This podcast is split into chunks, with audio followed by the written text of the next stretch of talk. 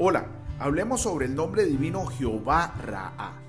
Hoy es 24 de abril y te saluda el pastor Carlos Ballestero desde Ghana, en África.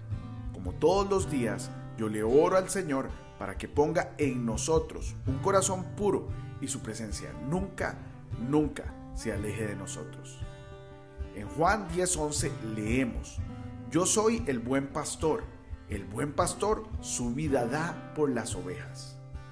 Hoy te quiero recomendar leer y meditar en Salmos 23 del versículo 1 al 6.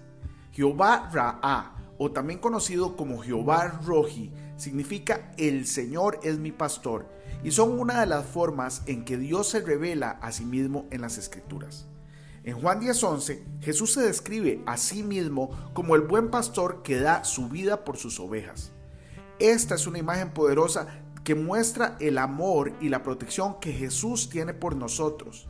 Él está dispuesto a hacer cualquier cosa por nosotros, incluso dar su vida en la cruz para salvarnos del pecado y de la muerte. En Juan 10:27 Jesús nos dice que sus ovejas lo conocen y lo siguen.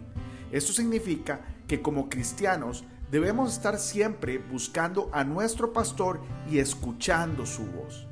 Debemos estar dispuestos a seguir sus enseñanzas y hacer su voluntad en nuestras vidas.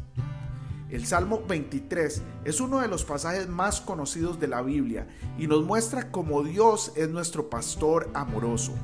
En este salmo, David compara a Dios con un pastor que guía y protege a sus ovejas.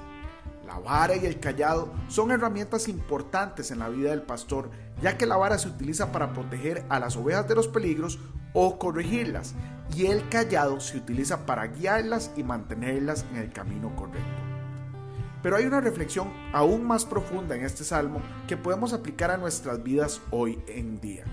El salmo comienza diciendo, el Señor es mi pastor, nada me faltará.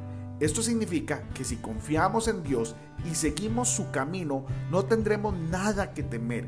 Él nos proveerá de todo lo que necesitamos y nos protegerá en todo momento. En resumen, el nombre de Jesucristo como Jehová Ra nos muestra que Él es nuestro pastor amoroso, que siempre está con nosotros, guiándonos y protegiéndonos en todo momento.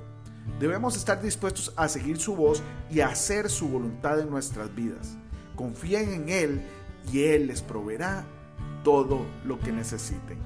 Hoy bendigo tu vida en el nombre de nuestro Señor Jesucristo. Amén y amén.